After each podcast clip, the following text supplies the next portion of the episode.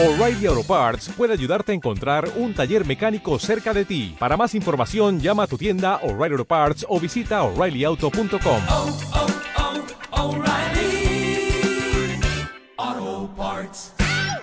de Cuenca y de Albacete. Tenemos en estos momentos 32 grados en Atienza, 33 en Huete, 34 en Torrijos y 35 en Tarazona de la Mancha y en Alcázar de San Juan. Siguen informados aquí en Radio Castilla-La Mancha y en cmmedia.es. Ahora se quedan en compañía de Mayra Herrero en la primera hora de las dos miradas.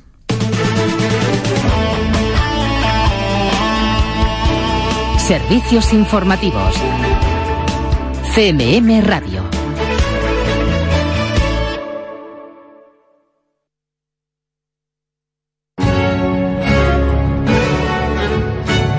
Aquesta hermosa villa que denominan Almagro, enciendo mi Un día de estos dentro del Festival de Teatro Clásico de Almagro. que escribió Agustín Moreto. No desestimen el reto. Comedia de figurón que llamó el lindo Don Diego, con ingeniosos criados, sublimes enamorados. A su arte yo me pliego.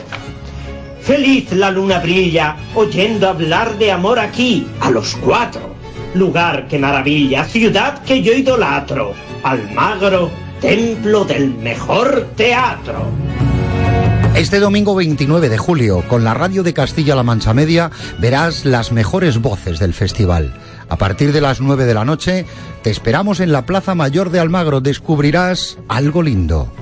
CMM Radio. Verás cómo se escucha.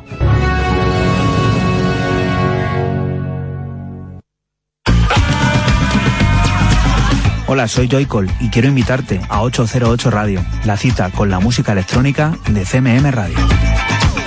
Esta semana descubriremos los nuevos remixes sobre el Always Ascending de Franz Ferdinand, el adelanto del nuevo álbum de Marquis Hawkes, la última referencia de Osgood Tone, firmada por Face Fatal, o el divertido house de Mr. Fries, entre muchos otros. La cita ya la sabes, el sábado, desde las 12 de la noche, en CMM Radio. 808 Radio, solo somos música electrónica.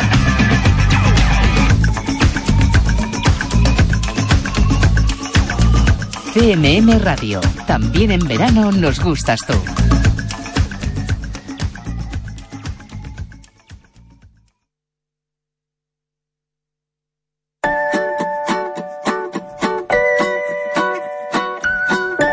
En CMM Radio, las dos miradas, con Mayra Herrero.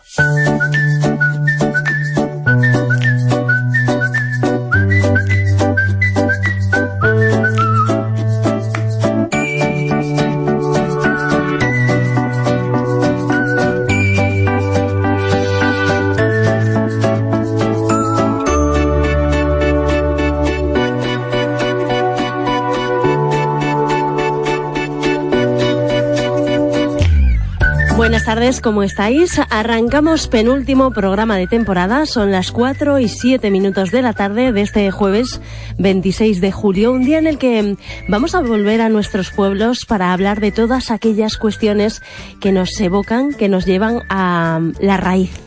Hoy es el Día de los Abuelos y Abuelas y miramos a Castilla-La Mancha como cuando éramos pequeños para descubrir lo que ellos y ellas nos enseñaron. Aprendimos que hay que valorar el suelo que pisamos y hoy queremos conocer proyectos que se desarrollan en la región para luchar contra la despoblación. Lo vamos a hacer con la Fundación Apadrina un árbol de Guadalajara.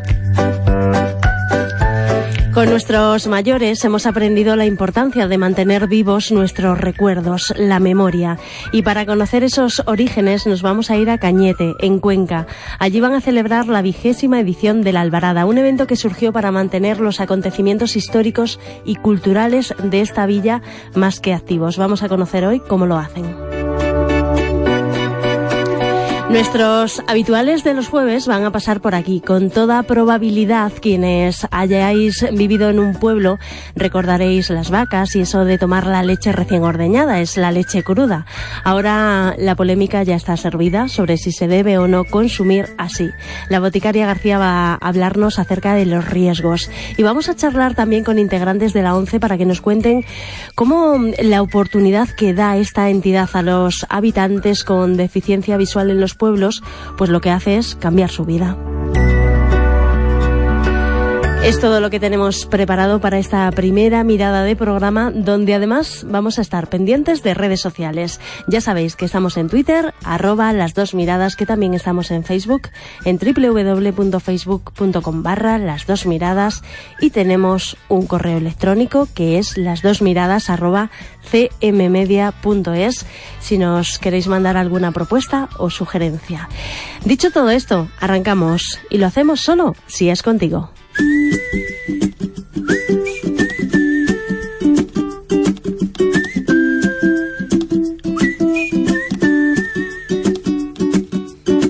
Tú me haces diferente simplemente con el solo hecho de existir. Cambiaría lo que fuera si hace falta solamente por verte feliz. Tanto tiempo esperando una promesa, una caricia, una señal. Formas parte de este sueño y yo contigo llegaría hasta el final. Te juro que nada puede ir mejor, solo si es contigo. Porque esta vida me lo enseñó. Ya ves, te necesito contigo. Recorrería el mundo entero contigo. Me pasaría todo el tiempo mirando el firmamento y con tus dedos tapando el sol. Solo si es contigo. Me perdería que te tengo al lado, me siento mucho mejor. Debería estar prohibida tu mirada y tu forma de caminar. Has logrado que mi cuerpo y mi mente ahora vayan al mismo compás. Ya no existe en este mundo la manera para separarme de ti. Todo es bueno y es perfecto, claro, si te quedas junto a mí. Te juro que nada ir mejor, solo si es contigo. Porque esta vida me lo enseñó. Ya ves, te necesito contigo. Recorrería el mundo entero contigo. Me pasaría todo el tiempo mirando el firmamento y con tus dedos tapando el sol. Solo si es contigo. Me perdería en una isla contigo. Caminaría siento mucho mejor. Solo Hace un tiempo nos comprometimos con la Fundación Apadrina un Árbol a conocer aquellos proyectos que desarrollan para luchar contra la despoblación. Hoy es el Día de los Abuelos y si algo nos han enseñado nuestros mayores ha sido aquello de luchar por una tierra, por la tierra que nos vio nacer, apostar por la gente que te enseña a abrazar los árboles y a amar la naturaleza y sobre todo a no perder la memoria. Para ello es necesario querer a nuestro territorio y apostar por vivir en nuestros pueblos. Hay quienes luchan contra el éxodo rural y queremos saber cómo. María Jesús Merino es integrante de la Fundación Apadrina un Árbol y está al otro lado de la línea telefónica. Buenas tardes. Muy buenas tardes. ¿Qué tal estás? Muy bien, la verdad es que nosotros ahora en verano, bien porque hay mucha actividad, nuestros pueblos se llenan de gente y bueno, parece otra vida, pero pero muy diferente además a la que vivimos en invierno, ¿no? Cuando nuestros pueblos ven desaparecer otra vez las personas y nos quedamos pues muy poquita gente y además gente muy mayor, esos que mencionabas tú, que son los que por suerte nos han enseñado ¿no? a valorar la naturaleza, a valorar el campo, a valorar estas cosas tan importantes de la vida, pero bueno, que se nos van haciendo mayores y que nos cuesta ¿no? que a los pueblos vuelva gente joven, que puedan tener trabajo, que puedan tener un modo de vida ¿no? en el medio rural. Enseguida hablamos, María Jesús, de esos proyectos que desarrolláis, que ponéis en, marcha, en marcha para, para que no ocurra la despoblación o al menos aminorar sus efectos. Pero antes que me gustaría que nos recordarais, ¿no? que nos recordases quiénes sois, qué, qué es la Fundación. Bueno, pues la Fundación eh, nace a raíz del incendio que hubo en julio de 2005. Además, hace pocos días recordábamos la enorme tragedia que, que sufrimos, eh, no solo por el incendio, sino por lo que es muchísimo más importante, la pérdida de la vida de 11 miembros de un retén, a quienes, bueno, nosotros recordamos a diario y hoy aprovechamos también para mandar ese recuerdo y ese afecto a las familias. Eh, a raíz de ese incendio, pues bueno, hay una finca en la zona, en el epicentro, digamos, de, de, lo que fue aquel incendio, una finca que es propiedad de la Diputación Provincial de Guadalajara y que, bueno, con una unión entre Diputación, Junta y Fundación Rayet, que es el promotor privado que pone el dinero para poner en marcha este proyecto, pues se decide crear un centro de turismo activo, un albergue rural, un centro de ocio en plena naturaleza y paralelo a eso, pues bueno, eh, se gestiona la finca mm, que, que tiene alrededor este albergue, de manera que hacemos pues una gestión forestal de esta pequeña parcela siempre en colaboración con la Junta de Comunidades de Castilla-La que es quien nos tiene que, que, poner las metas y nos tiene que adecuar los tiempos para ir haciendo nosotros trabajos. ¿Cómo son esos trabajos? ¿Qué proyectos desarrolláis para evitar la despoblación? Bueno, pues sobre todo mm, hay una labor muy simbólica. Esto, esto tiene que ser así porque, bueno, es cierto que los trabajos físicos como tal, pues tienen que venir avalados por expertos y, y muchas veces, pues tienen un gran desarrollo detrás. Nosotros lo que hacemos es, pues que a través de colegios, de empresas, de diferentes asociaciones, que la gente se vincule con la naturaleza, que vengan y hagan jornadas de voluntariado en las que nos ayudan, pues donde nos dice la administración que hace falta hacer pequeñas plantaciones, hacemos plantaciones, donde nos dicen que hay que hacer limpieza, nosotros gestionamos las limpiezas, donde nos dicen que, que hay que poner estaquillas o que hay que hacer actuaciones concretas en determinados puntos de la finca, nosotros las vamos realizando a través de múltiples personas que pueden venir, lo que te digo, a través de colegios, de universidades, de asociaciones, grupos de familias, de amigos. En paralelo a esas labores que realizamos en el monte, lo que les ofrecemos pues es un alojamiento en el medio rural, que es en un albergue, y en paralelo actividades de ocio y multiaventura en plena naturaleza. que esto es muy muy importante también para adquirir esa vinculación. Fíjate, sí, sí, dime. María Jesús. No a decir que lo importante realmente de todo esto no es solo el que viene a pasar el día, a pasar el fin de semana o a pasar una semana, ¿no? Que al final conoce la zona, que a lo mejor si le gusta vuelve, sino que lo importante es que nosotros eh, podemos llegar a ser el principal centro de trabajo de toda la comarca, porque mm, en las épocas fuertes, que puede ser ahora el verano, pues hay contratadas de manera directa en torno a seis, ocho personas, pero de manera indirecta trabajan con nosotros mucha gente de la zona, ¿no? Y esto sí es desarrollo rural, crear puestos de trabajo, conseguir que la gente se pueda sentar en la zona. Bien es cierto que nosotros hay una época del año en la que trabajamos mucho, ¿no? Que es la primavera y el verano, hmm. y luego flojeamos. Pues bueno, a ver si conseguimos tener un empujón aún más fuerte, ¿no? Para conseguir atraer gente también los meses de otoño y de invierno. Hmm. Pero bueno, esta es la manera de hacer desarrollo rural, ¿no? Conseguir que la gente consiga un puesto de trabajo digno, que pueda vivir en el medio rural y que pueda tener todas las comodidades, claro, que puede tener una persona en, en una ciudad. ¿A qué dificultades os enfrentáis cuando tenéis que desarrollar estos proyectos y, eh, y dar esas oportunidades para que la gente regresemos a los pueblos? Bueno, las dificultades fundamentales son que no quedamos gente en los pueblos. O sea, lo fundamental es que la gente no encuentra trabajos fijos y con los que vivir todo el año, ya no te digo fijos, pero por lo menos con los que vivir durante toda la temporada para poder asentarse, para poder, si son gente joven, tener familia y que además con esos niños consigamos reabrir coles que se han tenido que cerrar porque no hay niños.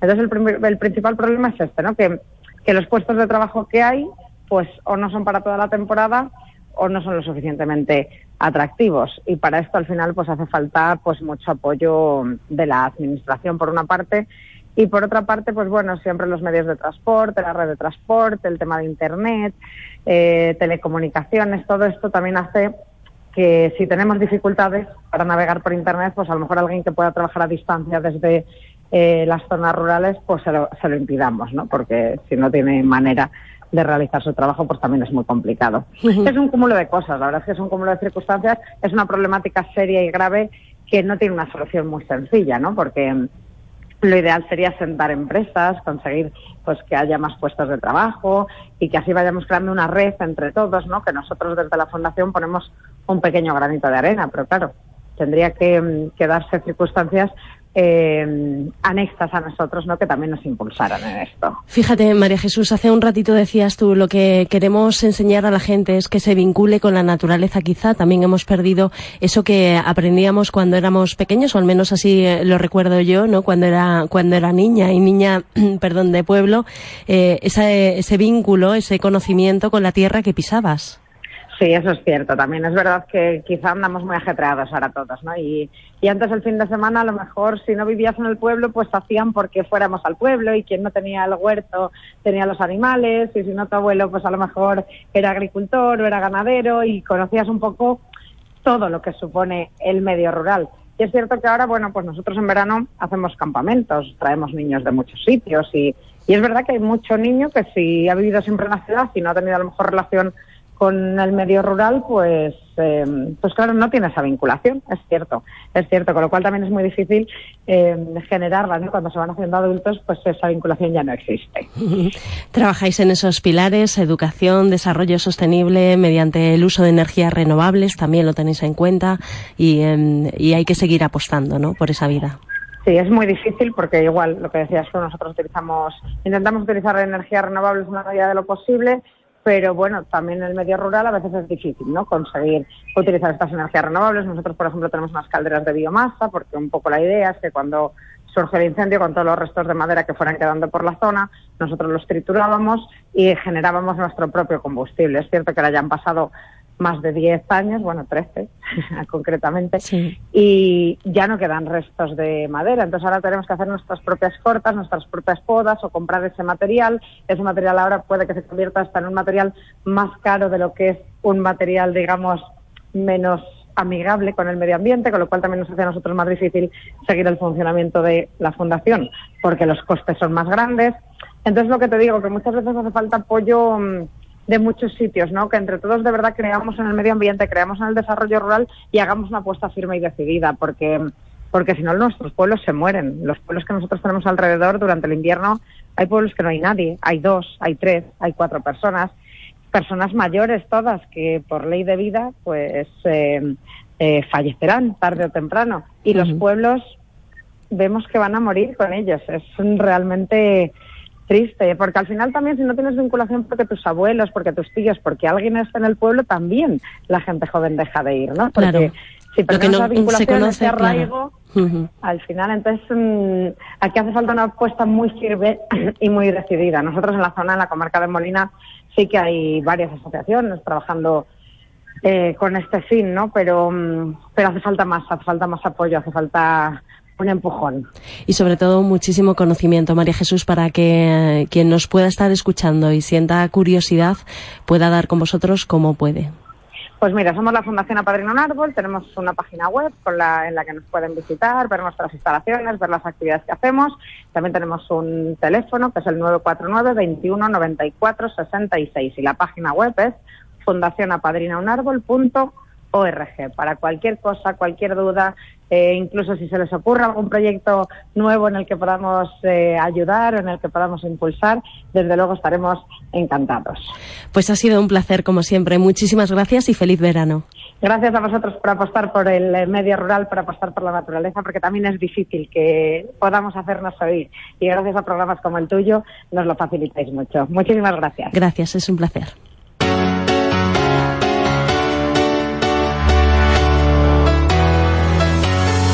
Well, there's a will, there's a way, kinda beautiful.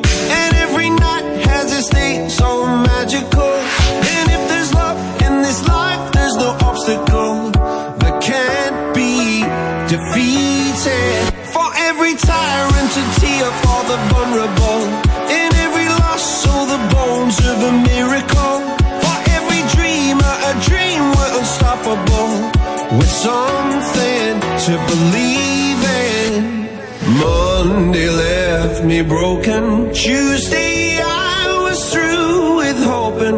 Wednesday my empty arms were open. Thursday waiting for love, waiting for love. Thank the stars it's Friday. I'm burning like a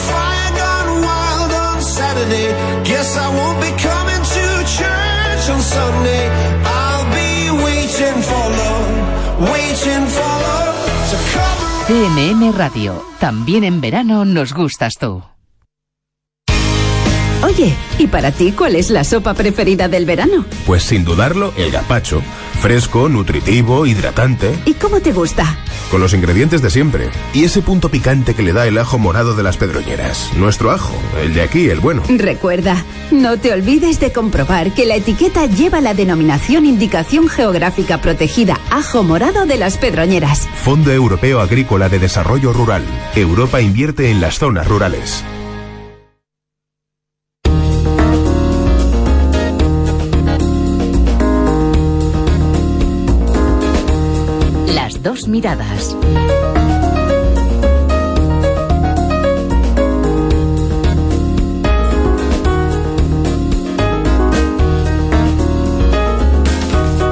Momento para escuchar la noticia de Goyo que hoy quiere que conozcamos qué es la Alvarada. Pero claro, para saber de qué se trata nos tenemos que ir al municipio conquense de Cañete y escuchar a Goyo Fernández. ¿Cómo nos gustan en Castilla-La Mancha las fiestas medievales y las de moros y cristianos? En las últimas semanas hemos vivido eventos como el Festival Ducal de Pastrana, la Batalla de Alarcos en Poblete o las jornadas del Castillo de Cifuentes, de las que hemos dado buena cuenta en este programa. Y hoy traemos la fiesta de la Alvarada, las jornadas medievales de la villa de Cañete en la provincia de Cuenca. Se trata de una celebración anual, este año cumple la vigésima edición, que tiene lugar habitualmente a finales de julio y principios de agosto. Surgió para conmemorar y mantener vivos en la memoria los acontecimientos culturales y los hechos históricos singulares de la villa. Su personaje más notable fue don Álvaro de Luna, que nació en Cañete a finales del siglo XIV, fue condestable de Castilla, gran maestre de Santiago y valido del rey Juan II de Castilla, autor además del libro Virtuosas y claras mujeres, en defensa de la mujer. Pero la Alvarada también conmemora las cantigas del rey Alfonso X porque dos de ellas están ambientadas precisamente en Cañete. Fiesta singular que se prolongará desde este sábado al domingo 5 de agosto, que recibió en el año 2000 el primer premio de turismo de Castilla-La Mancha y que en 2014 fue declarada de interés turístico regional. Entre las numerosas actividades de estas jornadas medievales no falta un ciclo de cine épico, conferencias, representaciones teatrales, juegos para niños, combates de caballeros y un sinfín de entretenimientos más. Buen momento para pasarse por Cañete y si las numerosas actividades lo permiten, el visitante puede darse una vuelta por sus calles y descubrir su alcazaba musulmana, su muralla, sus puertas y en los alrededores la excepcional naturaleza entre imponentes cumbres y profundos barrancos del río Cabriel. Muchas gracias, eh, Goyo. Queremos conocer más acerca de la Alvarada y lo vamos a hacer con Miguel Romero, es cronista, catedrático y uno de los impulsores de este acontecimiento. Miguel, buenas tardes. Hola, buenas tardes. ¿Qué tal? ¿Cómo estás? Muy bien, muy bien. Muchísimas gracias. A Bueno, vosotros. Son Miguel unas jornadas medievales, pero mucho más, ¿no? ¿Cómo nos puedes explicar qué es la Alvarada? ¿Qué es esta fiesta? Sí, bueno, como, como bien sabéis, eh, se crea esta fiesta en un momento determinado con la intención de, de recrear un hecho histórico en base a un personaje también importante en la historia de Castilla, en definitiva en la historia de España. Entonces lo que siempre hemos pretendido es tener eh, unas, eh, una doble eh, variante dentro de lo que es cada edición. Cumplimos 20 años y en esa doble variante está el contenido, digamos, científico, cultural y el contenido de ocio, de diversión. El primero, el contenido ocio y cultural, o sea, perdón, cultural esencialmente, es el que abarca pues lo que son los ciclos de conferencias. Siempre eh, van encaminadas a un eje central, lo que diferencia, bajo mi punto de vista, a nuestra fiesta medieval del resto de las fiestas medievales, es que nosotros la hacemos diferente cada año porque eh, hay un eje central que la identifica eh, cada edición y sobre ese eje central, que es un hecho, un personaje o una actividad de la época que tratamos de rememorar, eh, nos movemos en dos siglos del medievo y sobre ese eje central, como digo, giran pues, las conferencias, la obra de teatro y una serie de actividades todas enfocadas a, a lo que supone pues el evento histórico medieval. Eh, la segunda la segunda variante, o, la- o- o mejor dicho, la segunda parte, que es la de ocio y entretenimiento, es la que suele ser más repetida o más eh, similar de una edición a otra, aunque siempre hay algún cambio, que es donde pues en- podemos encuadrar el mercado medieval o el torneo que se hace en el palenque, o si cabe, pues la oferta variada musical o la oferta que se hace alrededor de, de estos dos eventos, como es la cena, la cena medieval o como es también la feria de la tapa. En definitiva, esas son las dos partes que eh, condensan lo que es la, la medieval de Cañete. Miguel, como se trata de mantener viva la memoria, vamos a recordar algunas cuestiones acerca de, de esa época. Nos vamos a basar en ese primer eje que nos eh, decías, ese eje más educativo, científico y, eh, y basado en una línea central. En este caso creo que es ese homenaje a Álvaro de Luna. Sí, bueno, el, el- el principal eje, el que hace generar esta- este evento histórico-cultural es el- la, la personalidad de este personaje, de Álvaro de Luna, el que fue condestable de, de Juan II. De hecho, se llama Alvarado en honor de Álvaro de Luna.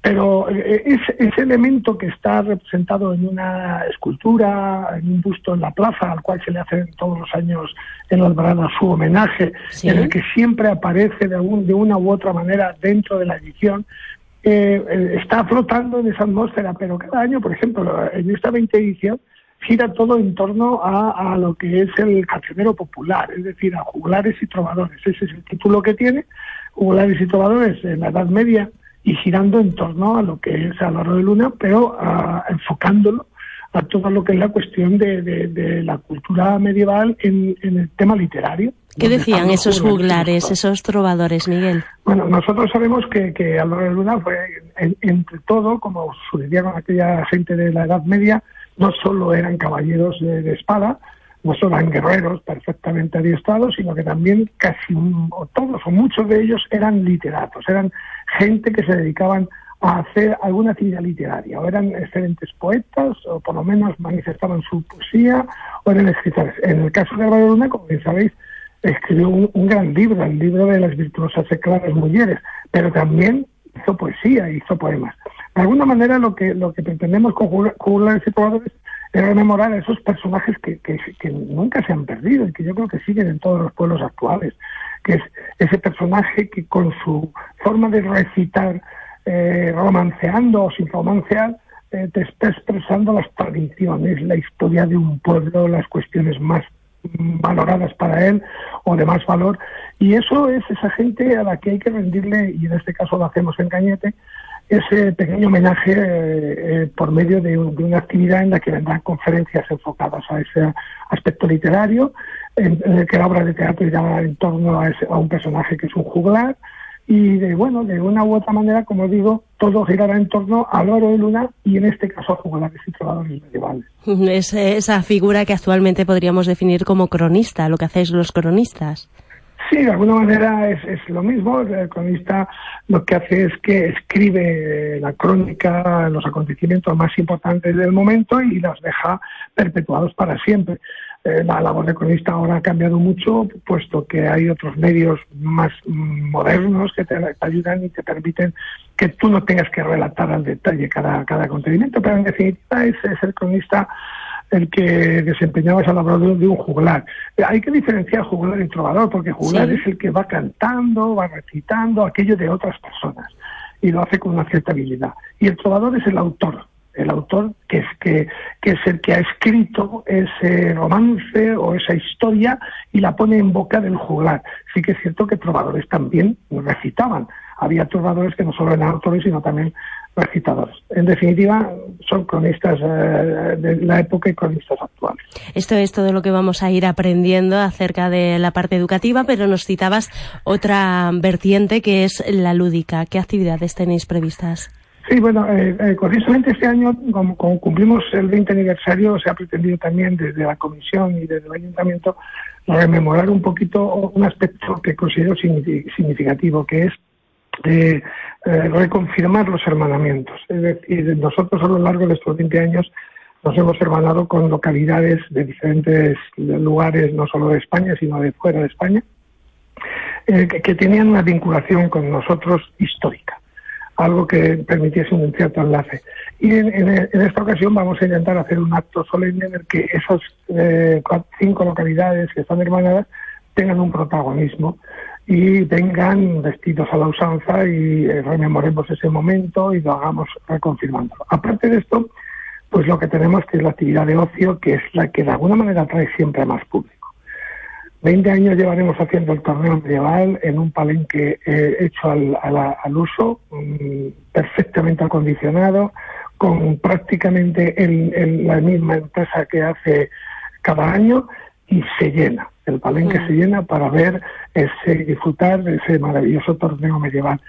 Y luego, pues alrededor de, esa zona donde está el torneo, donde está el palenque, donde se realiza el torneo, está el mercado. El mercado que ya de por sí lleva su propia actividad, una cantidad de variedades que, cada año cambian prácticamente de alguna manera, y todo eso genera en que todo el pueblo esté engalanado, esté vivo, esté constantemente con un fluir de gente de, de ir y venir. A eso añadimos la cena, la cena medieval, la cena medieval, que es una cena a la usanza con, bueno, pues que cada año cambia de alguna manera, no la ubicación, pero sí un poco, digamos, el menú, que también tiene bastante éxito. Y también, pues ha habido muchos años con cetrería, ha habido otros años con eh, exhibición de ganado, o, mm, de ganado lanar, Ujú. ha habido, es decir, que de alguna forma lo que es el ocio y lo que es el entretenimiento, que suele ser lo que más a cada año puede ser similar, también buscamos siempre alguna parte diferente que nos permita eh, pues variarlo un poco. Si a eso añadimos exposición fotográfica o exposición de pintura como la de este año, que cada vez es diferente, o a eso añadimos también el hecho de la etapa medieval o la presentación de, de la albarada con el nombramiento de los cañeteros de honor que cada año mm, recaen en personas diferentes, o la celebración del comendador mayor o comendadora mayor que cada año recae en una personalidad de prestigio diferente, hombre o mujer. Bueno, pues como ves es una infinidad de actos que, que nos llevan a, pues, a un evento con bueno pues un, con un trabajo increíble, Sí. pero también como un resultado exitoso para todos los que estamos ahí implicados. Sin duda una oportunidad única para visitar Cañete, para disfrutar de esta fiesta repleta de actividades, fiesta de interés turístico regional, La Alvarada. Miguel Romero, muchísimas gracias por habernos atendido. Que vaya todo muy bien. Gracias a vosotros por cubrir esta, esta noticia. Feliz Muchísimas verano. gracias. Gracias. Gracias, igualmente.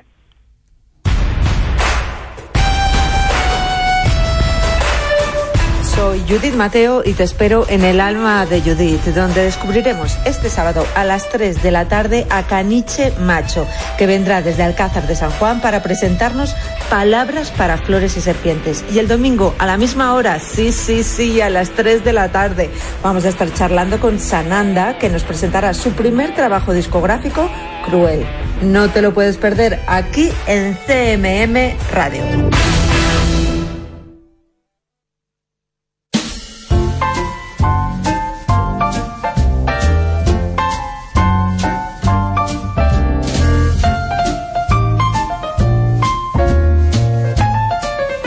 Las dos miradas. Abrimos la puerta de nuestra farmacia favorita, la que regenta la boticaria García, Marian García, que está al otro lado del teléfono. Marian, buenas tardes. Buenas tardes, Mayra, ¿qué tal? Pues muy bien, ¿tú cómo estás? Estupendamente. Ya en van- julio siempre se está bien. Se está muy bien, ¿verdad? Lo que pasa que mm, en verano que parece que no surgen ningún tipo de problemas ni polémicas, de repente te das la vuelta y dices, aquí está. Ya lo hemos encontrado y hoy citaba yo cuando arrancábamos el programa y cuando hablaba de aquello que de que hoy es el día de los abuelos y abuelas, recordaba nuestra infancia cuando éramos pequeños, sobre todo la gente de, de los pueblos, que recordábamos las vacas y aquello de tomar la leche recién ordeñada y claro, aquí nos ponemos a rascar y encontramos cosas. Sí, bueno, re- resulta que lo recordamos, bueno, yo no, yo no lo recuerdo porque no he vivido, no he vivido esto, pero que yo soy del 82 y ya eso se llevaba poco. En Belmonte ya comprábamos el Trabril directamente. Yo lo he vivido, ¿eh? Yo creo que depende un poco también si en el lugar, el pueblo donde fuera Sí. había vacas, en Belmonte vacas no había, entonces pues claro, ya pues directamente el, el Tetrabric. Pero sí que es verdad que hay mucha gente que lo recuerda y todo lo que se recuerda así de, de esa época viene como con nostalgia, ¿no? Y como que lo recordamos como con, con cariño, pero lo que tenemos que saber es que cualquier tiempo pasado no fue mejor y que aunque lo recordemos con cariño, en aquella época, y las personas que nos estén escuchando, sobre todo mayores, se acordarán de las fibras de Malta, Sí. que se instalaban mucho en los pueblos, de la brucelosis y ese tipo de cosas que afortunadamente pues hoy en día ya no están. Entonces, bueno, pues tenemos que alegrarnos de que ya no esté, pero ya no está por algo, porque la leche ha tenido un tratamiento que ahora intentan quitárselo algunos por ahí. Claro, porque al otro lado habrá quien se pregunte aquello de por qué traen ahora el tema de la leche cruda y es que parece que hemos vuelto a, a esa moda. Bueno, pues resulta que el, que el gobierno en, en Cataluña, la Sí. semana pasada, el martes, publicó un, un decreto que ya está aprobado. Y es un decreto por el que se permite la, y se fomenta un poco pues la venta de leche cruda.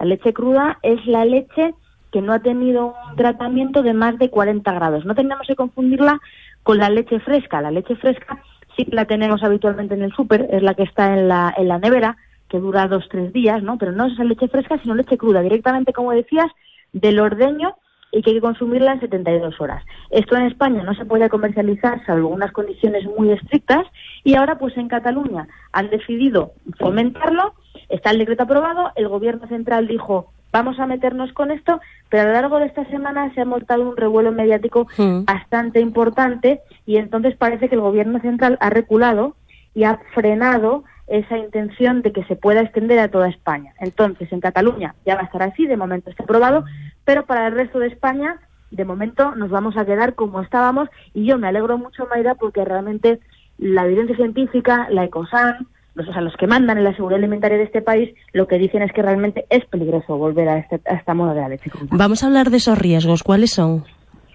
Bueno, pues más allá de la, de la brucelosis, que, que realmente ya pues está bastante superada, sí que es verdad que en la leche, en la leche cruda, puede haber eh, bacterias, pues como por ejemplo la salmonela, que es muy conocida, o la listeria. ¿Te acuerdas que estuvimos hablando de los quesos con leche cruda Sí. hace unos meses? Sí. Bueno, pues si los quesos con leche cruda ya dijimos que había en personas mayores o en embarazadas no debían tomarlo y, y los quesos hay un proceso de maduración que hace que haya menos bacterias todavía. Pues imagínate la leche.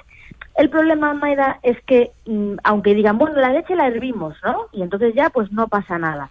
El problema es que el proceso de hervir la leche, y la gente mayor y no tan mayor se acordará de esto de que cuando hierves la leche había que hacer como tres hervores, ¿no? Y cuando tú hierves la primera vez, de repente sube, sube, sube, bajas la temperatura, Sí. entonces realmente no la has tenido calentándose mucho tiempo, porque como sube y se desborda la leche, bajas la temperatura. Por eso había que hacerlo tres veces. Es decir, este hervido muchas veces no se hace bien. Y luego hay otra cosa más. Estábamos hablando la semana pasada, ¿te acuerdas de la anisakis? De las neveras que enfrían más, que enfrían menos. Bueno, pues la leche cruda hay que tenerla entre 1 y 4 grados. Siempre, desde que se compra hasta que la tienes en casa. Y nuestras neveras, eh, como sabemos, están entre 2 y 8 grados. Es muy fácil que la nevera de casa, y más ahora en verano, esté en 5 o 6 grados. Por tanto, aunque extrememos las precauciones, es difícil que podamos tener eh, la leche en las condiciones que debemos tenerla. Entonces, estos problemas que hablábamos de la listeria, que puede acabar incluso pues en una meningitis, esto puede ir desde una diarrea y ya está, o incluso la muerte. Entonces, pues bueno, vamos a intentar eh, hacer las cosas con un poco de, de cabeza, porque estas modas, aunque se hagan en otros países, en otros países la incidencia de estas enfermedades es mayor que la que tenemos en España. Entonces, no vamos a copiar lo malo, digo yo. Claro. Bueno, y eh, citas otros países, oleada de enfermedades en Italia, en Estados Unidos, y detrás de todo esto, como bien dices, lo que hay es una moda, porque, no sé, Marian, te pregunto, ¿hay tanta demanda de leche cruda como para que se tenga que, que autorizar? Pues realmente no hay demanda ninguna. O sea, la, gente no demanda tomar esta leche cruda. Todo esto se ha originado y así lo han reconocido directamente en Cataluña porque se quiere fomentar la actividad del sector. Es verdad que el precio mm, a los que venden la leche los, los lecheros es muy bajo y que hay que fomentar y que dar ayuda sobre todo a estas granjas pequeñas, pero el hecho de que haya que fomentar la ayuda a las granjas pequeñas no tiene que pasar por un riesgo la seguridad alimentaria. Mm. Pero es muy gracioso, Maya, porque es que o lo mismo nos da por beber leche que no se parece a leche y está de moda la bebida de soja o la bebida de avena o la bebida de cualquier cosa que no sea leche o nos da por la leche cruda. O sea, somos un país de, de extremos y de modas y yo creo que a lo mejor lo, lo de siempre y lo que estamos haciendo bien no está tan mal. Bueno, te iba a decir, Marian, que ya sabes que hay quien dice que si se, que se consume, ¿no? Se toma leche cruda es porque su, mejor, su sabor es mejor, es más intenso y tiene más nutrientes. Claro, eso es cierto. O sea, realmente, es, es- quiero decir, es cierto que sobre gustos no hay nada escrito, ¿no? Y sí que es verdad que la leche cruda lo que tiene es un mayor porcentaje de grasa, porque la leche cuando la tratan, eh, cuando hacen la uperización, lo que hacen es que la homogeneizan y el porcentaje de grasa es menor. Al tener menos grasa, pues realmente la leche, pues ¿sabes? la gente parece más aguada. Pero lo que no es cierto, y es un mito, es que la leche cruda tenga más nutrientes. La leche cruda no tiene ni más, más vitaminas, más minerales. Se han mirado al laboratorio y aunque se produzcan procesos de calentamiento, la composición de nutrientes es prácticamente igual. O sea, que nadie tiene que pensar que te gusta más. Bueno, pues te gusta más y habrá quien le guste más la cerveza y por eso no es mejor beber cerveza que agua, ¿no? Pero realmente, en cuanto a vitaminas y minerales, que nadie se quede preocupado por esto porque no se está perdiendo ninguna vitamina por tomar la leche en el tetabric. Y sobre todo me imagino que habrá sectores de la población que de leche cruda ya ni hablar, o sea, que no tome nadie. Exactamente, es lo que comentábamos antes, sobre todo los niños. Hay una gran preocupación por parte de los pediatras porque la mayoría de los casos ocurren en niños, en embarazadas y en personas mayores de 70 años aproximadamente.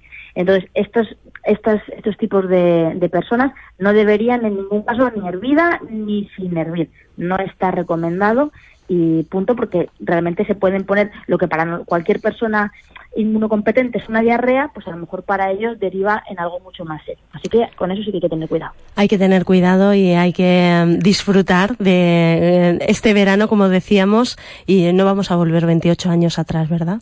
Nos quedamos con... Yo creo que no. no, yo creo que no. Bueno, María, nos quedamos sin tiempo. Muchas gracias por ponerlo, por poner siempre luz sobre todos los asuntos que hemos venido tratando durante esta temporada. Gracias por formar parte de, de las dos miradas. La verdad es que hemos aprendido muchísimo contigo, nos hemos reído también y eh, ha sido un verdadero placer. Un abrazo y que tengas feliz verano. Bueno, pues muchísimas gracias a vosotros por contar conmigo. Os deseo un felicísimo verano. y por la sombra a todos, ¿eh? Y muchísimas gracias, Mayra, por todo siempre. Un Nada, abrazo pues- gigante.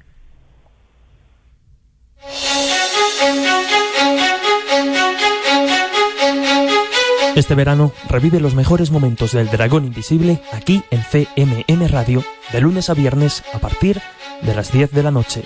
Te esperamos. Hola, soy Dan Brown. Saludos a los seguidores del Dragón Invisible. I wrote Para mí, la historia que yo conté en el Código da Vinci de Jesús como hombre tiene más sentido lógico para mí que la historia que me enseñaron en la iglesia. Vive el misterio de forma diferente. En CMM Radio, El Dragón Invisible, con Jesús Ortega. CMM Radio. También en verano nos gustas tú.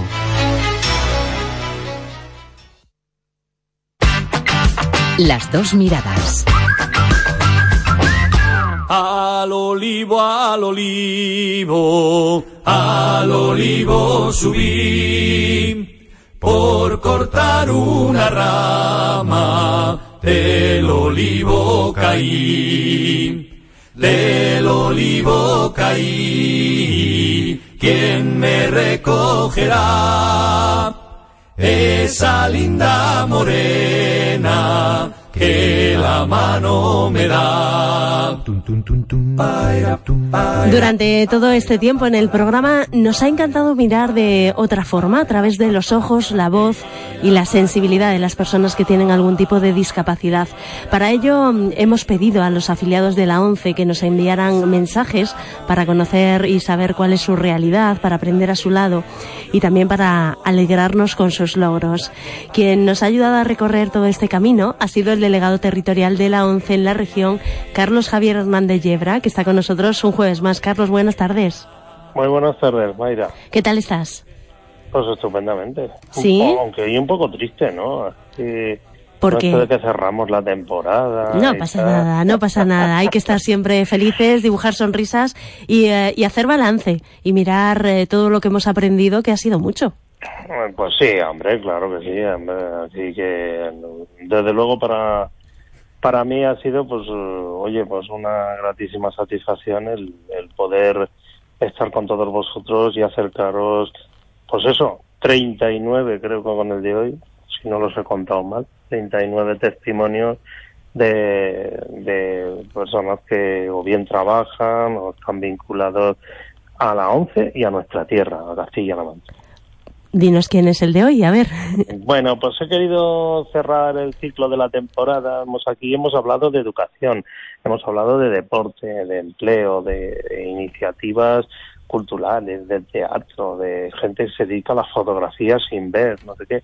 Pero bueno, mm, creo que también quería rendir ese homenaje aquellas personas que, que están todos los días en el día a día, en el trabajo, para que toda esta realidad transformadora que se ha producido en la sociedad española eh, se haga posible, ¿no? Que son aquellos vendedores de la ONCE que transforman la ilusión de la gente en sueños para otros muchos, ¿no?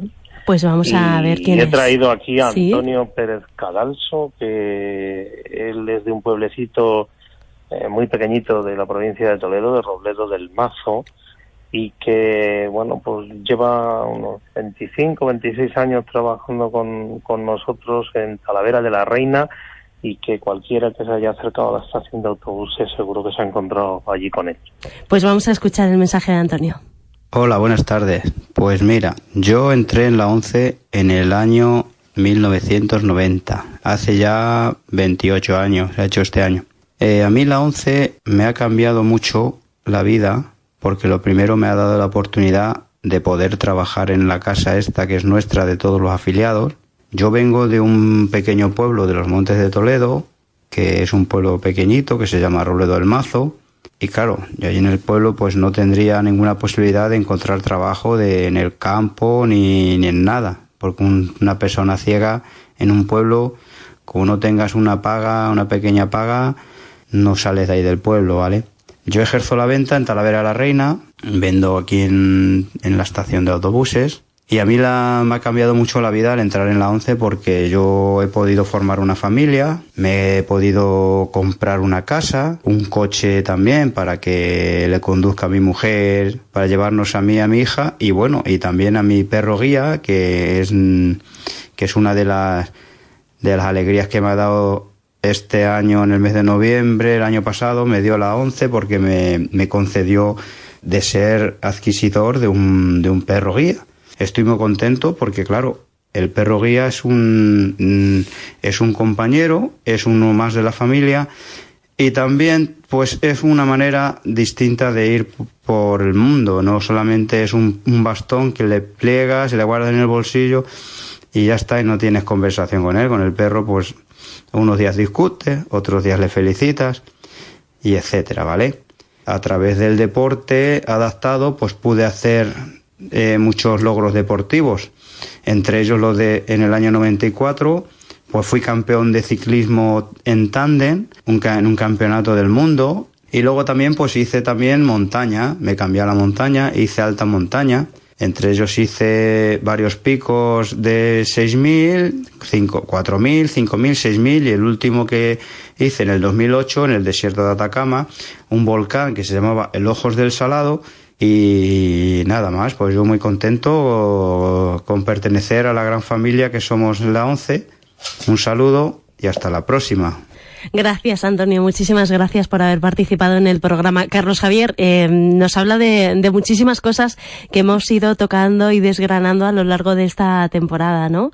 Nos ha hecho casi un resumen. Sí, totalmente, totalmente. Por cierto, ha hablado de, eh, de hacer cosas tan habituales, ¿no? Como comprar una casa o, o adquirir un coche, pero también acceder a servicios sociales. En, en el programa durante esta temporada, en numerosas ocasiones hemos hablado de esa parte tan importante como son los perros guía y me encanta la relación que Antonio nos cuenta que tiene con su perro.